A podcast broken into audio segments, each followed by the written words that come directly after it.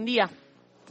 Buen día, buen día a todas y todos. Sí, el dato es malísimo, es un dato que incluso las consultoras privadas estimaban que podía ser del 6,5%, 6,4%, que igual son niveles elevadísimos, pero bueno, teniendo en cuenta que el mes anterior, en julio, había sido el 7,4%, eh, bueno, está bajando un puntito. Bueno, la verdad que marcar el 7 en agosto es eh, un dato muy, muy malo.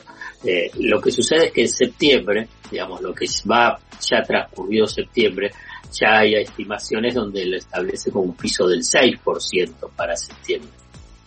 Y hoy se va a presentar la, el presupuesto eh, 2023 y se estima que este año va a terminar la inflación en el 96% anual, anual. O sea que se, ya también el Ministerio de Economía estima un piso de inflación del 6% en septiembre, octubre, noviembre y diciembre. Y para el año próximo, aquí aparece este punto vinculado. Bueno, la inflación va a seguir siendo alta. Va a ser menos alta que esta de acuerdo a la estimación y las proyecciones del presupuesto 2023 que eh, la estima del 60 en el 60%. Vos hoy recién dijiste, bueno, ese 7%, ese 7% y vinculado con el tema de los salarios, ¿no? Eh, a esta altura en términos interanuales pocos, pocos, de los que están formalizados, obviamente que no cuando hablamos de informalidad, ¿cuál puede tener una variación del 78,5%? Y por ahí muy pocos, muy pocos, por ahí algunos complementados con algún bono, algún, eh, alguna remuneración eh, especial, porque ese 78,5% con el dato este de agosto es el interanual, o sea, en los últimos eh, 12 meses. Claro, tenemos, que tenemos que pensar a quién le aumentó el sueldo del año pasado a esta altura del año un 78%, imposible. Claro, claro, claro. Entonces lo que vos estás registrando con este aumento de, eh, de la inflación es una caída del poder adquisitivo. Por eso en agosto es que se, se vio un poquito más de debilidad en los rubros de consumo. Pero yo creo que vinculado con el tema de los consumos hay un inmenso debate, un inmenso debate que eh, recorre no solamente eh, lo que voy a hablar ahora, de un rubro específico, sino a nivel de lo que se llaman las políticas públicas vinculadas con la protección y eh, de fomento de eh, ciertos sectores industriales. Vos sabés cuál es el rubro, ya deben saber, ¿no? El rubro que más aumentó en lo que va del año y en términos interanuales. Lo, indumentaria. Lo textil, lo te, es tremendo. Estábamos hablando con los chicos Exacto. recién. Bueno, superó el 100% interanual, lo que hablábamos en lo que va de un año, un 109%. Y en agosto, y en agosto, por enésima vez fue el rubro que más aumentó de todos los rubros. No estoy hablando solamente de, alimentos y bebidas, todos los rubros que releva el INDEC, que tenemos transporte, tenemos vivienda, tenemos salud, eh, ocio, esparcimiento, cultura, turismo. Bueno, el que más subió es eh, prenda de vestir, que como te dije, bueno, en agosto fue el 9,9%. El incremento de los últimos meses siempre estuvo por encima eh, del promedio. Entonces, a ver, este sector, que además yo tengo hasta una relación afectiva con el sector textil porque eh, mi familia viene del sector textil y pienso que el sector textil además eh, es generadora de muchos puestos de trabajo formales e informales. Sí. Eh, tiene un, un, un, encadenamiento muy importante a nivel eh, productivo, también a nivel comercial, eh, genera muchísimo movimiento a, y además, además, digamos, lo que genera a nivel de dinamismo en la, en la economía, está protegido.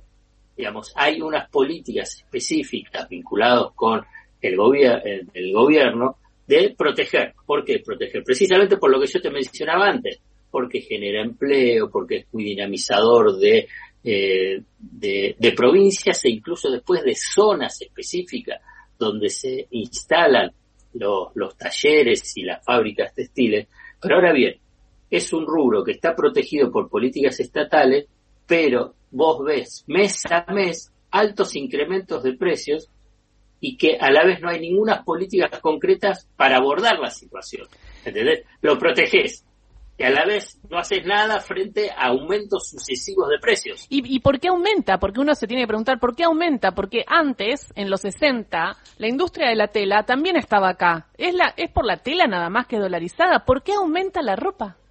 Bueno, eso la verdad lo tendría que contestar los del sector. Ellos te pueden decir porque eh, los alquileres son altos, porque eh, la carga impositiva es muy elevada, porque aumentaron los salarios. Y a mí me eh, dijeron, y, yo pregunté en la tienda de ropa que me quise comprar un saco y no me lo compré, ya soy, ya está, ¿no? Voy a comprar más ropa hasta que no baje y me dijeron tenemos la tenemos la tela en dólares y es imposible es imposible. Nosotros no queremos vender ese saco a tanto.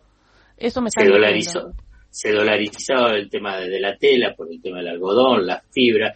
Pero ¿qué es lo que pasó durante estos meses? Eh, durante este mes, para decirlo, en agosto. Y los dólares paralelos bajaron.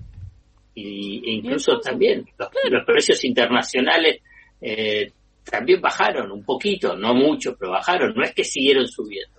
Bueno, yo creo que la inercia inflacionaria es muy alta y eh, hay márgenes eh, de, de ganancias fabulosas en función a prevenir posibles futuras devaluaciones, prevenir situaciones de inestabilidad. Bueno, así es el comportamiento. Yo, yo, lo describo. No te estoy diciendo eso es más allá de si está bien o está mal.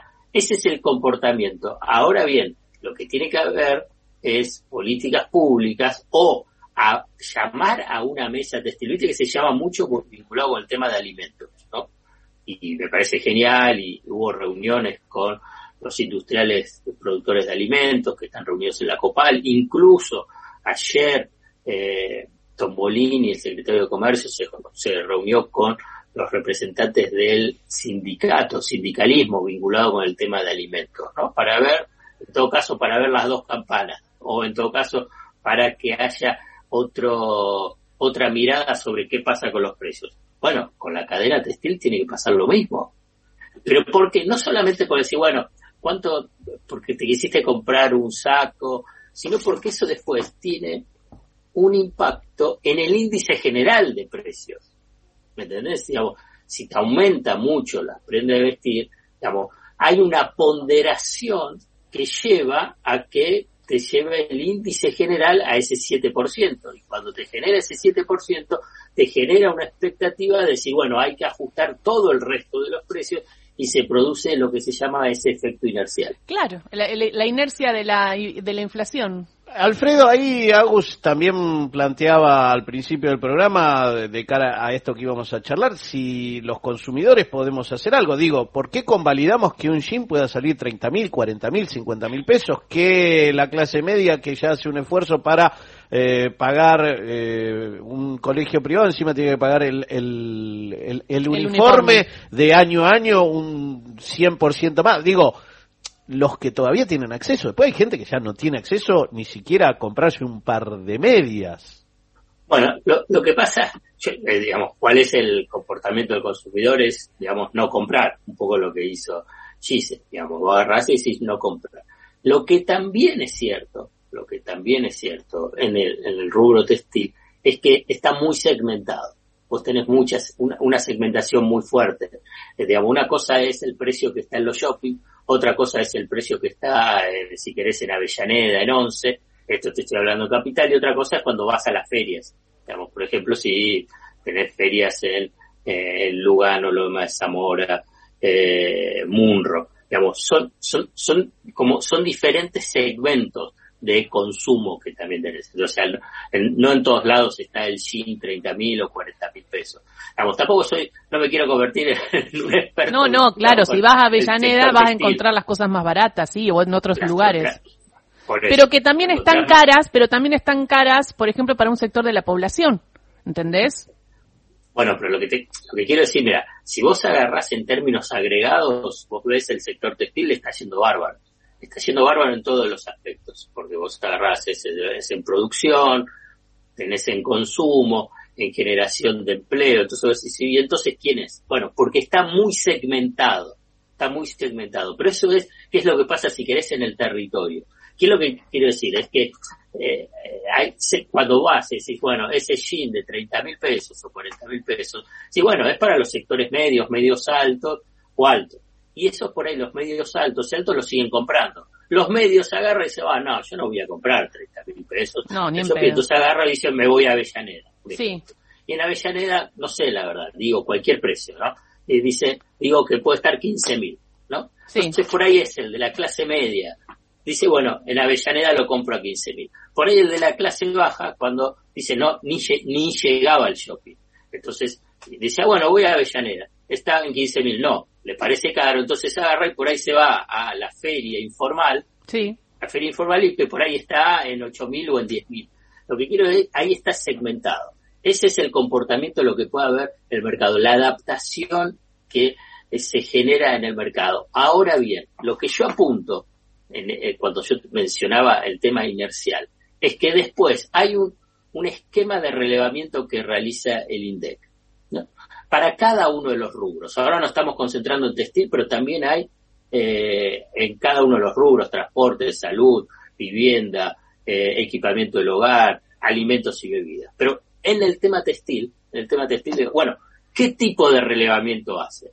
¿A dónde hace ese relevamiento para que dé una tasa interanual de ese 78,5, no, perdón, del 109%, del 109%. Pero ¿por qué lo digo?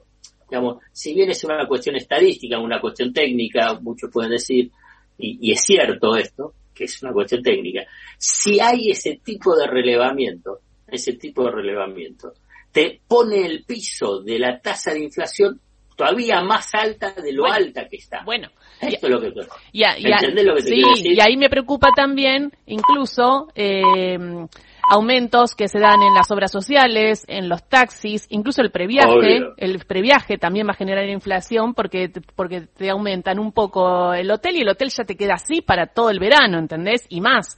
Y así es la inercia, ¿no? Porque si aumenta, entonces aumento por las dudas. Entonces, si saco el 100%, no saco el 200% por las dudas de ganancia y porque por lo que puede venir. Y entonces nos hundimos. Eso es lo inercial.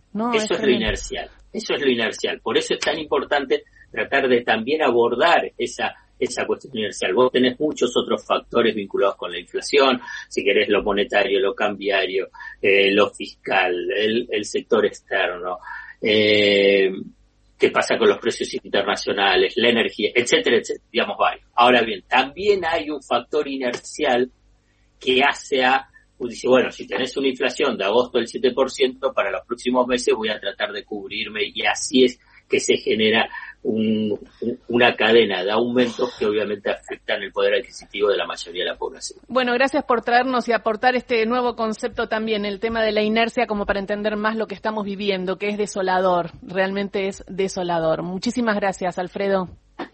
Álvaro, un besito grande. 10 de la mañana llega el informativo.